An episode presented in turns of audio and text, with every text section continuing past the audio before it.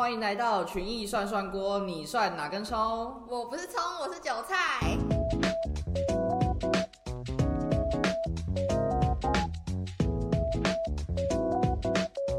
因为我是读社会组的嘛，一直读一些历史事件呐、他们发生的冲突，那那时候都会觉得好像是过去的人发生的事情，但是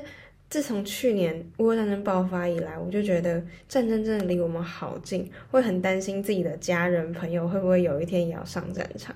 战争不仅是人民对于国家社会整体的经济影响都是非常大的。欧洲各国对于俄罗斯的石油跟天然气的依赖，或者是对乌克兰粮食依赖，一瞬间都被打乱了。所以大家就要重新思考说，我们的能源政策要怎么布局，粮食政策要怎么设立。那更长远的来说，对于精密的分工，还有全球化的一些生产模式，我们都要重新开始反思，而且会担心说，哦，这个国家它的政治状况怎么样，所以我们要有所防备。那这个大家应该蛮好理解的，就是关于生活方式破坏。那第二个是国际制裁，因为国际间呢、他们会对于可能挑起战争的那一国产生一些金融制裁啊、贸易制裁，不仅是被制裁的那个国家，其实实施制裁的国也会同时受伤。比如说，美国、日本、欧盟，他们都在这次的战争中禁止进口俄罗斯的能源。现在国际能源的价格就攀升的很严重，冲击了全球的经济。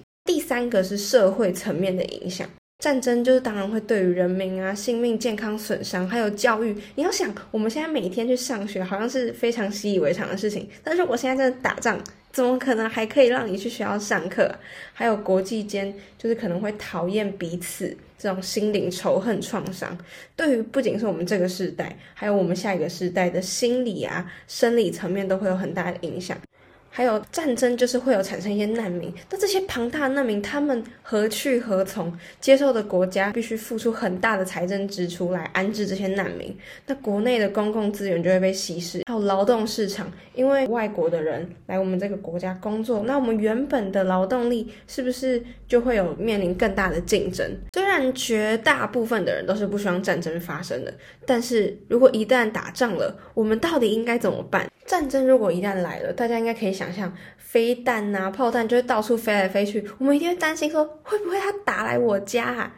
我觉得这边可以先换个角度思考，就是如果你是要发射炮弹那个人，你一定会希望你的炮弹可以一次炸到最多人嘛，所以当然是要攻击军事目标啊。所以，如果你家就只是一般民宅，不是什么军事目标，或者是你家门口没有就停一台战车，才要担心说会不会受到攻击。俄乌战争的时候，俄军的飞弹之所以攻击民宅，就是因为乌克兰的游击队他们会躲在民宅里面，所以他们才会去炸民宅。战争发生的时候，其实家里才是相对安全的哦，待在家才是一个首选。有一个很大的重点就是，遇到混乱的时候，尽量不要往人群多的地方聚集。假设说你现在想说啊，那我跑去学校躲起来好了，那别人也是会跟你有一样的想法，所以这样就会爆发推挤，或者是在去学校的路上可能就被塞住了。那在这个塞住的过程，可能就会有人在那边谣言说哦，什么地方发生了什么事，就会有这种的小道消息，你可能就会被误导。或是可能会跟你的家人走散，一定要离开人多的地方，才可以冷静的思考下一步到底该怎么做。那当然，战争的时候一定会有所谓的避难所嘛，但是你不可以把这个避难所当成一个护身符，它只会是一个暂时性的。因为呃，如果有人有看过《鱿鱼游戏》，不是就是很多人在一个房间里面待一段时间嘛，这时候人类的自私心理就会出现了，大家就会开始抢说，我觉得这个位置比较好，我要住这里，或者是说，哦，避难所如果满了，是不是就有人要离开？那谁要当那个离开的人呢？人的自私是不是就会出现了？可能就会让这个避难所变得不安全，可能会有人开始打架啊，会有分群的问题，还有治安也是一个很大的问题。因为战争发生的时候，基本上政府应该已经没有余力来管秩序了，抢夺这种状况可能就会出现，可能看到谁有什么好吃的东西，我就把它抢过来。所以避难所它只能提供暂时性的安全，不能久待。接下来跟大家介绍战争发生的时候你可能会需要的一些技能。首先，第一个缝纫。我听到这个超头痛，因为我们高中的时候有那个家政课，我我超级烂的，老师在那边教我们什么回回针缝吗，还是什么的，我我真的学几次都学不起来，缝起来就超丑，跟大家都长得不太一样。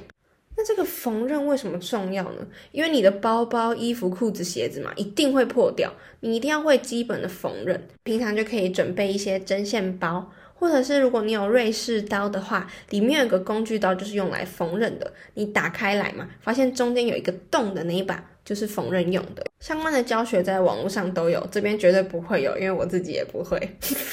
那再来第二个技能就是照明，大家可能会直觉的想到用手电筒。但不管哪一种手电筒，就算是装电池的，好了，它电源有一天都一定会耗尽，所以我们平常就要学习可以在自然的月光下，或者是在弱光的情况下做事情。如果你小时候是那种会躲在棉被里面看书的人，好，你现在不会被妈妈骂了。战争的时候就会需要这个技能。第三个技能是你要会生火煮饭。这边跟大家讲一个很方便的方式，就是做饼。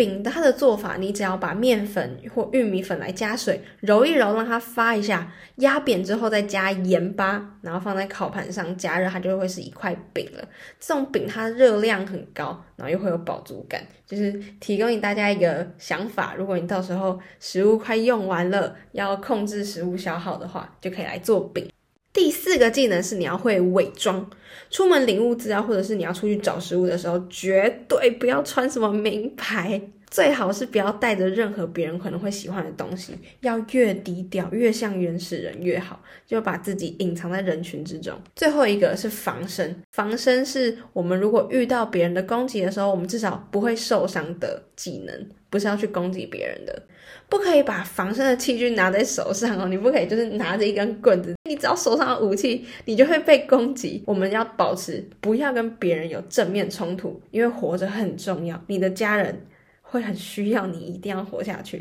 再有跟大家讲，如果你要逃跑的话，你要跑去哪里呀？这时候如果有政府或军方的指引，当然就是遵照官方的指示嘛。但如果都没有这些资讯的话，我们设定的目标就是要先确保有水源的地方，像是远离城市的一些水源地或者是溪流附近。那如果你刚好有亲戚朋友是住在郊区的，平常就可以规划一下，从你家到那边大概要走多久，路线要怎么走。如果说一天要走几个小时，那我们的配速应该要怎么样？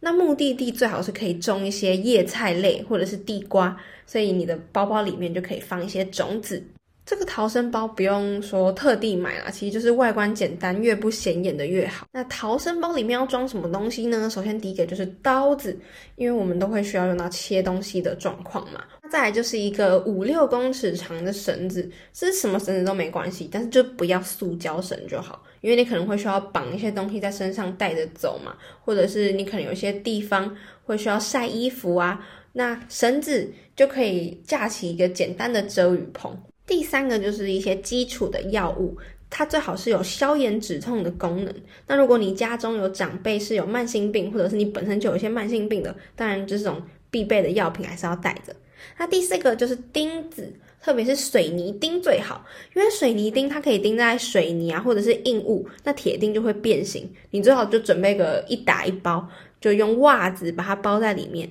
那如果遇到没有办法绑东西的地方，你就可以先钉钉子在墙壁上挂东西的时候啊，或者甚至没有炉子可以煮饭的时候，你在地上就钉一圈水泥钉，那底下生火，上面放一个容器，就可以是一个简单的小炉灶。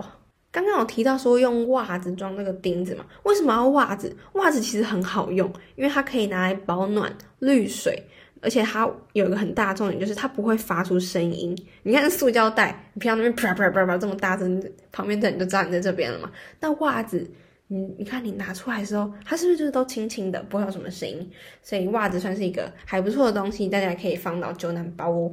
那这些都是我们的一些举例啦，你可能还会有想到更多可以带的东西。那你在平常规划的时候，其实都可以先试用看看，先熟悉一下那些手感。这些东西也都不用很专业，就是。越多功能的东西越好。